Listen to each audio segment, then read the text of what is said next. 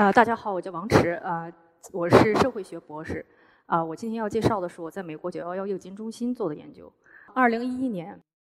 呃，我在美国东岸、西岸两个呃调酒师培训学校做调酒师的培训，我当时对这个职业很感兴趣。我进入这个田野以后呢，我就发现，就有一些方面是我当时预料到的，就比如说，呃，这个行业它有很强的服务服务业的特征，就比如说它要，比如说和顾客打交道啊，要怎么来挣小费，还有很强的劳动属性，比如当时我们为了要拿这个呃合格证，必须待在三分钟之内做七个不同的这个呃饮料。那么还有一个方面，我当时是没有预料到的，就是我发现这个工作呢，它需要去呃做很多这个决定和判断，啊，为什么呢？因为这个在美国，这个合法喝酒的年龄是二十一岁，呃，但是有很多这个低于这个年龄的人，他会想方设法的想要到酒吧去买到这个呃。含有酒精的饮料。当时我培我们培训的时候，这个老师就拿出了一大排，大概二十多个多种假 ID，里边有什么假的军官证，里边有假的什么州政府 ID，还有假的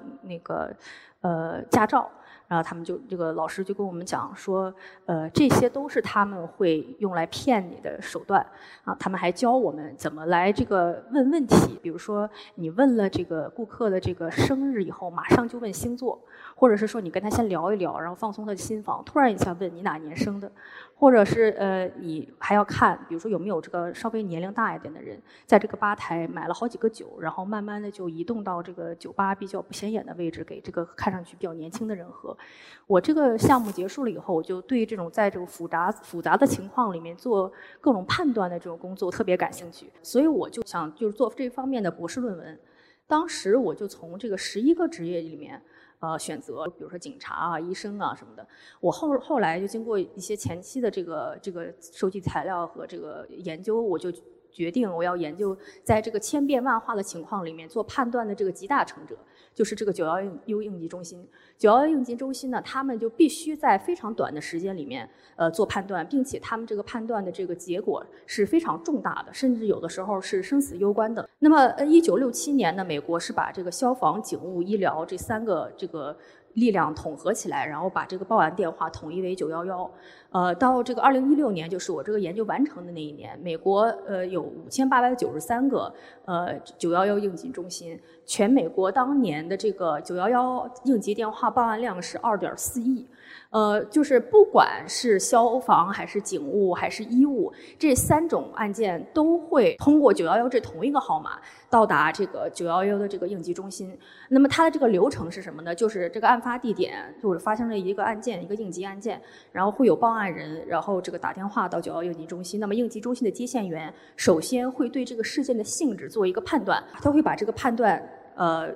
呃，跟这个和他这个应急中心的同事，就是派遣员进行交流。那么这个派遣员拿到了这个呃事件性质以后，他会根据这个事件性质派遣前线人员到这个案发地点。那么这个前线人员就是火警、医疗这三种力量，人和车辆的各种排列组合。呃，我这三年的时间在这个应急中心里面接触到了抢劫、火灾、风灾、雪灾、凶杀、家暴、诈骗。贩毒、呃车祸、伤病，还有电话接生这些事情。但是呢，我也接触了，比如说这个邻居吵架、小偷小摸，嗯，派对噪音，或者是比如说违章停车，或者是落叶归属这些事件。这些事件呢，就是都是我在一个中等城市的九幺应急中心接触到的。我当初是申请这个中等城市，是因为觉得它那边里的街道的案件会足够复杂，但是又不会特别特别密集或者特别紧张，这样我就还是会有时间跟这个九幺应急中心的人做着比较深入的交流，呃，了解他们这个工作。经过前期的这些准备，然后包括定题、选题，然后开题，还有答辩，最后一步就是要获得这个伦理委员会的批准。那么经过大概几个月的努力吧，然后我在二零一三年四月十五号的早上，这个日子我记得特别清楚。那天早上我接到一封邮件，这个伦理委员会的这个人就说：“恭喜你，你的这个被批准了。”然后我当时心里就特别觉得像石头落地一样，我就想啊，那我前面的障碍终于都清除了，我可以开始上这个九幺应急中心开始我的研究了。那么当天下午，就是我住的这个城市波士顿就发生了恐怖袭击。呃，当时举办的这个国际马拉松。有这个恐怖分子呃引爆了两颗炸弹。当时我没有意识到这个事情会对我有什么有什么样的直接的影响，嗯，但是他们锁定了这个犯人以后呢，就把这个城市封锁了。封锁了，就开始追击这个犯人。我发现他们做搜索的时候，这个这个恐怖分子住的离我当时住的地方特别近，所以当时就有这个直升飞机，呃，在我这个公寓的上上端盘旋，我就就是随着这个直升飞机这个螺旋桨，我就可以看见我这个窗口忽明忽暗。后来他们就把恐怖分子也是这个抓拘拿归案，然后这个城市慢慢恢复了平静。我就发现我就不太对劲，我当时是什么状态呢？就是我走到外面。大路马路上，我看见停着的车和这个垃圾桶，我就会觉得它会爆炸。当然，这种推测也是非常不理性的，就是也没有什么逻辑，因为当时这个恐怖分子也不是这么犯案的。然后我当时觉得可能我不太对，我就觉得自己需要这个职业的帮助，嗯，所以我当时就人生第一次打了求助电话，就是打这个哈佛校医院的这个心理咨询，跟他们那些专业的人士聊了聊。啊，我记得他们也没有给我提什么特别具体的你要怎么做的建议，但是我就记得我跟他们说完了以后，我这个嗯感觉就好了很多，慢慢的我的这种幻想就消失了。五个月以后，二零一三年九月，我就开始了这个三年的这个田野研究。一进到九幺幺的应急中心，当时一种这是一种什么感觉呢？这不是我当时的这个这个应急中心的图片，因为有一些保密的原因。嗯，这个是我找的网上找到一个和它很接近的一张照片。就是你进去了以后，你就会听见这个应急电话就此起彼伏，然后每一个人面前。就都是屏幕，大概有九到十二个屏幕这样子。这个应急中心的这个节奏也是有的时候也是比较突，就简转换也很突兀。比如有的时候吧，他可能突然进来好几个案子，然后突然进来好几个电话，突然后这个时候就很忙。过一会儿一下戛然而止，呃，就什么东西没有。他们甚至可能还有时间去闲聊一下，然后可以开个玩笑什么东西。那么我进去了以后呢，他们也对我比较照顾。嗯，他们给了我一个工位，然后嗯，也给了我一个只能听但不能讲话的电话。就这种电话是他们一般给实习生和试用期的人的。当然，他们也给我跟我约法三章，就比如说你不允不许允许你录音，不允许你录像，你不能带这个电子的信息出这个应急中心。所以我这个所有的这些电话，还有这些观察的这些材料，我的田野笔记都是拿手写的。一般在那个本子上吧，我可能大概一个学期会生产。六几十到一百页这样子，我会跟这些这个应急中心的人，嗯，值早班、晚班和通宵，这个是我当时的值班表。比如说重大的节日，比如说这有大型活动、户外派对，或者是这个国庆烟火晚会，或者是说，比如说就是出城或者进城的这个车流特别多的时候，我觉得这就是观察的很好的时候。所以那三年，我也会尽量的让自己的节假日也在这个九幺幺应急中心跟这些应急中心的人员一起过。时间长了以后呢，他们就问我：“你还有别的朋友吗？”这个九幺幺的应急中心里面，它有四十个接线员，男女各一半儿。呃，呃，有三个黑人，有一个拉丁裔的人，其他都是白人。二三十岁的年轻人大概占嗯三分之一左右。在和这四十个人，呃，都。比较熟悉，以前呢就有那么一个人叫 James。我进去的时候呢，他刚进去工作不久。等到我这个研究结束了以后，他非常成功的跳槽去做警察了。他这个人的特点是什么呢？就他他同事叫他 Hard Charger，这个词儿是呃当兵的人用的一个词，就专门去形容那种呃表现特别突出、特别有积极性那种好的那个当兵的人。那么他的特点就是他特别喜欢跟别人分享他的案件，他特别喜欢告诉别人他自己这个思路，所以他这种健谈的性格就帮助我当时进入的这个进入这个田野和大家都比较陌生的时候，很快的就进入了状态。所以今天我讲的这个演讲里面会有很多当初 James 的例子，当然我也选取了很多别的例子。那么这些例子呢，都是我认为这个九幺幺的这个应急工作里面比较有共性的一些例子。在这些共性里面，最突最突出的是什么呢？就是从从一个九幺电话打进来到他这个应急行动完成之间，这里面最关键的一步是什么？就是确定这个事件是什么事件，就判断这个事件的性质。这个事件的性质一般是在几秒钟到几十秒钟之内完成的，因为时间是这个应急工作里面最宝贵的要素之一。时间就是机会。是逃跑的机会，是生存的机会，是从各种各样的困境中解脱的机会。在这么短的时间里面做这么重要的决定，却是在没有任何视觉信息辅助的情况下，完成的。什么叫没有任何信息这个视觉信息辅助？就是所有关于这个案件的信息全全都是通过语言来进行交流的。电话里描述的这个事情，它这个。这个语言所表达的这个事情，它和这个事件本身、这个事件的实质之间，经常是有一道鸿沟的。这个鸿沟鸿沟就需要九幺幺的应急应急人员，他用他自己的智慧和同理心和经验去逾越。就比如说，有一次 James 接了一个电话，有一个人说。啊，我和我的伴侣在家里用这个氨水和 Clorox 做大扫除中毒了，希望你们能派救护车来，这个给我们一些医疗救护。啊，这个 James 就问你们家的这个窗户是开着的还是关着的？这个报案的人就说是关着的。James 就拿了他的地址，然后就这个把电话一挂了以后，就决定这个案件是一个吸毒过量，然后派了救护车，还派了警车。我当时就比较惊讶，我就说。嗯，你为什么派了救护车还派了警车？你救护车为什么不够？然后你为什么判断这是一个吸毒过量？他说：“你听没听见我刚才问他，你的这个窗户是开着的还是关着的？”我说：“我听见了。”他说：“谁家大扫除？呃，还要把那个呃窗户都关上，还说什么用氨水和 Clorox？呃，Clorox。”呃，是那个美国一个清洁用品的牌子。他说，他就撒谎说他自己是用氨水和 Clorox 做扫除，其实他们肯定就是被海洛因搞翻的。这个情况就是这个报案人他为了逃避法律的责任，他有意隐瞒了这个事件的真相。但是有的时候呢，就是可能因为各种原因，呃，这个报案人他可能没有人身自由，他可能受到人身安全的威胁，他也没有这个真真实表达这个案案情的自由。所以这种情况之下呢，就是嗯，就需要这个接线员对报案人的语气，甚至电话里的这个环境进行解读。比如说有一次有一个接线员，他就是接到一个从一个同一个号码打来的电话，打了好几遍，每一次他都说啊不好意思，我打错了，这没有什么事儿，都挺好的，谢谢。然后这个是接线员就觉得不对，他最后还是跟派遣员说，然后他们就派了人去。后来前线反馈过来的信息是什么呢？就是说他们这个确实是有事儿，这个。打电话报警的这个人，他常年受到家庭暴力，呃，幸亏派人去了，要不然后果不后果不堪设想。我就问这接线员，我说你当初是怎么觉得有事情的？他说我就是觉得他有语气不是特别对，而且他有一次有一个电话里面，他说完了以后没有马上挂，他过了几秒钟犹豫了一下，他才挂的。我就觉得这个是有问题的。这个就是呃，也是一个例子。那么，但是实际上有的时候，就比如说，嗯，报案人他没有因为。主观或者客观和各种各样的因素隐瞒这个事件的性质，这个他可能比较诚实的反映了这个事件的性质，但是呢，他可能自己他就是不知道这个事件是个什么事件。比如说有一次有一个人打进来说，我现在在这个一个饭店门口等我的披萨，然后我发现什么呢？我发现一个人就在那开车转圈儿。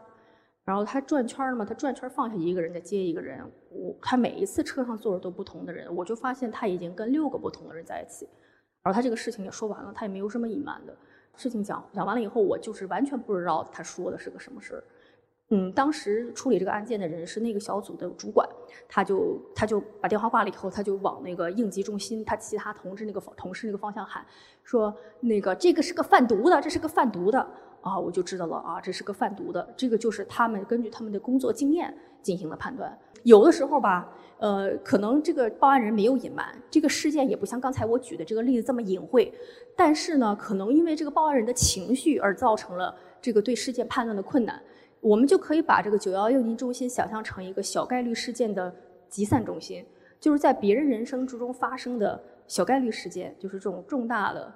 有人生转折性质的。啊的恶性事件，我希望这个事件就大家不都不会发生到大家的身上。这种事件，嗯，就会以一种批量的、一种很密集的方式发生在这个这个九幺应急中心的电话里面，成为他们工作的一部分。所以说，这种事件。在个体的角度来讲，在你受到它的时候，就是他人的情绪可能是会是嗯起伏比较大的，或者至少是人在遇到这种事件的时候，他的这个情绪可能是我们这种常态的人不太能够理解的。所以 James 就跟我讲，你很难通过报案人的表面的情绪来判断这个事件的恶劣的程度，你必须懂得怎么挖掘他深层的情绪。就比如说，有的时候吧，有的有有的人早上一起来，他其实就是车停错位置，他早上一起来发现车被拖走了，然后他就打九幺幺报警，就大喊大叫，就好像天塌下来一样。其实他这个他这个这个事件，他连一个应急事件都不算，他根本就不应该打九幺幺，你就打保险公司电话，打拖车公司电话就解决了。那么有的时候，比如说有的人打电话进来，好像跟人结仇了一样，好像去他要去跟人玩命，你就后来再问问他，他是个什么事儿？就是这个秋风扫落叶，这个落叶扫到谁家院子里面了？然后这个落叶该谁扫？而这个落叶的这个这个界限在什么地方？那么就是这么一件事情。但是有的时候呢，有的人可能会亲眼目睹或者亲身经历一些特别严重的情况，但是他打电话的时候，他那个情绪就感觉好像他很清醒、很理性、很平静。就比如说，James 有一次，他就接了一个电话，一个人他发现了一个熟人的尸体，而且他离这个尸体也不远。他打电话的时候，他的语气就就很冷静，很平静。然后 James 就跟跟跟他说说：“你别挂电话。”他说：“我也不会挂电话，你就跟我一直说，一直说到什么时候呢？说到我前线的同事到你身边为止。”后来 James 就跟我讲，他说：“人呢，在受了这个身体的。”重创的时候，一开始几秒钟是没有感觉的，嗯，然后你可能才开始感受到剧痛。他说，人在受精神打击的时候，道理是一样的，就是你在前面可能有一段很很短的时间里面，你可能感受没有什么感觉。然后你，然后才开始有一种沉重的打击，或者是这种消沉的那种感觉。他说，他当时觉得这个报案的人，他就处在那个一小段时间里面，他想做的就是在这个电话里面尽他自己的可能，把这个一小段的时间延长，至少延长到他前线的同事赶到他的身边为止。那么时间长了呢，我就发现 James 有一个特点，就是他想象一个事件特别负面，而且特别具体。比如说有一次，他就是接到一个电话。这电话是一个大学生失联，大学生失联，当时这个案子还没有结，我们不知道到底发生了什么，就是这个事情还正在调查之中。这个 James 把这个电话挂了以后，就跟我说，我觉得他死了，我就很惊讶。然后他马上就给我描绘了一个很非常详细的场景，就是这样，这个人他想了些什么，然后呢，他上他的房间里面播放他最喜欢的音乐，然后怎么样的结束了他这的他的一生。后来这个事件真实情况是什么呢？这个大学生没有事情，这个案子也结了。但是 James 给我说的这件这个事情，他描述的这个场景给我的印象非常深刻。后来我就发现他这个应急中心别的人他也有这种思路，我就很奇怪，我就很想知道是为什么。那么等到了我开始参加他们的新人培训的时候，我就慢慢理解他们为什么会这样去想事情。嗯，这个新人培训大概是一年的时间，我就发现他们在这个培训里面。特别重视强化一种最差情境原则，这个是什么意思呢？就是你所推测的和看到的那个事件，一定要比这个他这个事件本身差，而且最好是最差的，这样才能够保证你派出的力量是足够能够应付实际你发生的这个情况的。所以，这个应急中心里面这种比较有经验的老员工都会非常熟练的使用这个这个这个技能，他们就用最差情境的原则来推测。这个这个事件，所以说呢，这个应急中心的这个工作人员，他们的心理创伤其实是有两个来源的，一个来源就是他这个实际的这个事件，就是你他你在交流的过程之中，这个实践实际的信息，包括这个交流的这个氛围，他给他带来的创伤。还有一种创伤，就是他们用这种最差情境的原则去推测事件，这个想象的事件给他带来的创伤。所以说他们的这个创伤有想象的部分，有事实的部分，是一个混合体。而且他们这个创伤呢是很难愈合的，为什么？一般来说，因为分工的原因，还有他们，比如说他非常忙，他可能他这个一个事件还没结束，他就要处理下一个事件，所以他一般他是没有机会去接触这个事件真正的结局的，所以他是没有时间，他也不可能说我在这个事件里面。呃，受到了一些打击，我现在心情非常不好。那么我现在，呃，我先把工作扔到一边儿，我现在我去要这个休息一会儿，我需要恢复恢复，是不可能的，他们没有这个条件。所以说，他们是从这种创伤里面是不断加强的。当时这个培训的时候，就有实习生，呃，就问这个，嗯，一个老员工，就说你觉得这个工作里面最难的事情是什么？啊，然后那个老员工就说，最难的事情就是从一个不好的电话里面走出来。所以就是说我整个这个研究的过程里面，从头到尾就有很多人跟我讲，他们面临的一些什么样的心理问题。比如说有人跟我讲说，他自己就是，呃，如果这个电话里面的受害人有小孩的话，他就受不了。还有的人跟我讲说，就比如说他可能好几年都在做噩梦。还有人说他可能要费很久很久才能忘掉一个电话。嗯，就是他有很多很这方面的这个心理压力。所以我当时就把这些情况也都写到了我的这个博士论文里面。就在我这个这个研究进行一两年的时候，这个应急中心的主任当时就给我发了一封邮件，他就说我就是想告诉你，我们嗯这个应急中心里面现在提高了，就是增加了很多提高他们精神健康的举措。比如说我们现在希就是希望大家就是我推荐或者是要求他们，呃，就工作一段时间里以后去冥想。然后我们还有给提又给他们提供了很多关于这个心理健康和这个精神卫生方面的知识。我当时就觉得这件事情特别好，我就觉得这个事情应该呃去推广。我后来这个有机会呃和这个这个一个一个人合作，他是这个精神健康方面的专家，他就说他自己是怎么成为一个精神和心理方面的这个专家的。他说他自己的姐姐就是一个九幺幺接线员，他姐姐就常年受到这个方面的这个。精神压力，他有很多这个心心理问题。他说他自己就是希望他自己通过他这一生的工作，能够帮助像他姐姐这样的人。所以他当时找我的时候，我就想，那这样的事情，那我肯定是要去加入。他请了一些专家合作来出版和和这个有有关和九幺幺整个这个群体。呃，有关系的一本书。我们在这个书里面呢，探讨了不光是我刚才说的那个关于精神心理健康的方面，我们把这些问题都置于一个整体的一个一个框架里面来看。那么这里面呢，涉及到了一个很一些一些很重要的一些问题。第一就是说，就是这个关于这个九幺幺的这个行业的不平等。我刚才通过我刚才的描述，大家可能觉得九幺幺急救中心的人员和这个他们派遣的那些人，就是火警。这就消防员，就是警察和这个前线的这个医医疗救护人员，他们是同事，他们确实是同事，但实际上呢，在美国民众的眼里，他们不是的。对于这个美国大众来讲，他们其实用的这个词其实就不一样。就比如他们管这九幺幺的人叫 nine one one operators，这个 operators 其实就是和总机差不多这么一个工作，就是他们这个九幺幺内部的人员是很反感这个词的。大家都觉得这个九幺幺应急中心的人员是干嘛的呢？就好像是在一个有空调的房间里面坐着，不需要去呃是冒生命危险，然后也不需要去看见什么东西，但你就是传话的。这种偏见不光是美国公众的偏见，也是美国这个政策制定方面的人的这些偏见。所以从职业的角度来讲，这种偏见不光是名义上了，它有很很具体的影响。就比如说九幺幺应急中心的人，他们的工会和火警医疗就不是一个工会，他们在这个议会的代代表能力，就是他能游说的能力，也是比他们要弱很多的。他们的工资比他们的低，他们的退休年龄一般来说要比这三种职业要晚五年。就所有这些很实际的这些方面，他们其实都是处于一个劣势的。但是实际上，你想他这个工作呢，就像我刚才说的，这是一个做判断的工作，他付出的精神压力和整个人生的代价是非常大的。而且他这个培训我经过了以后，我就发现他这个工作入职现在门槛是越来越高了。现在这个入职要求什么呢？一般都是大学毕业，而且是要相关专业的，经过我刚才说的那种考核。所以我们在这个书里面就提出了比较具体的政策建议。第一就是我说的，我在这个前面已经比较详细的讲了，他们需要增加。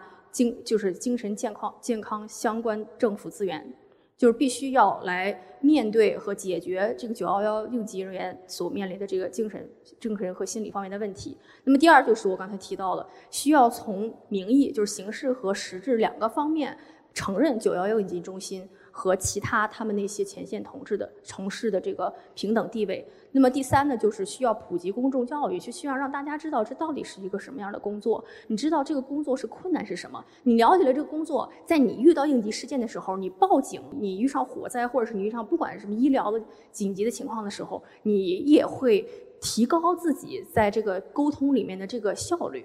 我在这三年里面可以说，就是你能想象到的事件。我都在这个都可都有可能在这个呃九幺幺的应急中心电话里面出现啊，你想象不到的时间有也有可能在九幺幺应急中心电话里面出现。可以说说吧，从从生到死和这两者之间里面所有的事情都有可能出现在九幺幺电话里面。这个生和死不是修辞。啊，不是夸张或者比喻，这个生是什么意思呢？刚才我说到电话接生，比如说你或者是你的亲属，因为什么原因来不及去医院，但是这个孩子要生出来了，你就可以打九幺幺，然后就他们也有这个训练，这个九幺幺的接线员也会一步一步的指导你怎么把这个孩子生出来，包括怎么把脐带剪了。所以说，他们除了处理这些事情以外，他们还要处理自己人生的危机。我记得当初，嗯。有有这么一个接线员，他就是刚才我说的那个接家暴电话，就是那个人说没有事儿，但还派人的那个人。他后来告诉我，他说他三个姐姐都嗯曾经在自己的这个亲密的关系里面受到精神或者是肉体的虐待，所以说他对这个东西就很熟悉，他就有这样一种直觉。那么他自己的人生有什么问题呢？就是他的儿子当时就做了好多次开颅手术，然后可能还要再继续做开颅开颅手术。嗯，他早上起来的时候，他就会，嗯，比如说，不管他是值哪个班吧，他也乐呵呵的拿这么大一一个一个保温杯，里面都是冰咖啡，也就是笑呵呵的到这个应急中心来工作。工作也是他会去救人，他会去去处理一些应急的状况。然后他回家了以后，还要去面对他的那个，呃，要开做开颅手术的儿子。这个这三年的这个经历吧，首先就是帮助我认识了我自己的过去。那么就是我现在回头看呢，我就明白了，我当时就是在波士顿爆炸案以后，我当时那种反应是什么？它应该是叫急性应激反应，就是在受到重创了以后，你会产生的一种反应。那种急性应急反应，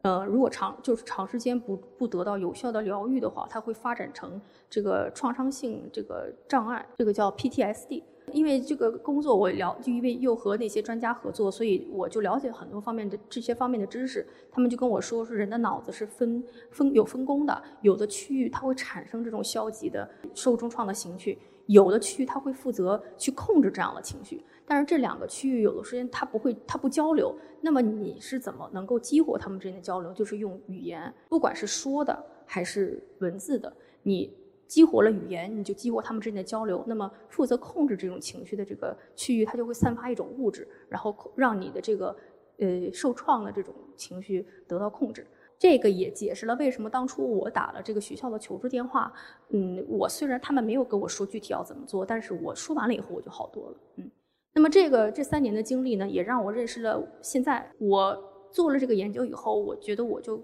用什么样的眼光去看。嗯，我我们现在就是就是疫情之中的这个幺幺幺幺零幺二零和幺幺九的这些前线人员呢，包括就是这个呃这个和病人接触的这些医医医护人员，就是我想他们也是和我的研究对象是一样的，他们也是就是首先处理是一种非常高不确定性的事件，也是非常紧急的事件。那么对于一个人来说，如果他自己或者他的亲属得了新冠肺炎，那他肯定会觉得这个打击非常大。也非常自觉自己可能很倒霉或者怎么样，但是他这些这些前线人员幺二零幺幺九，还有这些医护人员，他们就要大批量的、很密集的来处理这些事件，他们肯定也是没有时间说，我哎我处理完了一个病人，我现在状态非常不好，我现在要去休息一下，我去放空一下，我再处理下一个病人，他们也是没有这个喘息的机会的。因为这样的缘缘缘故，所以我猜想他们也许也是。呃嗯，觉得自己的工作比较特殊，跟别人倾吐，或者是被别人理解的这个可能性可能稍微低一些。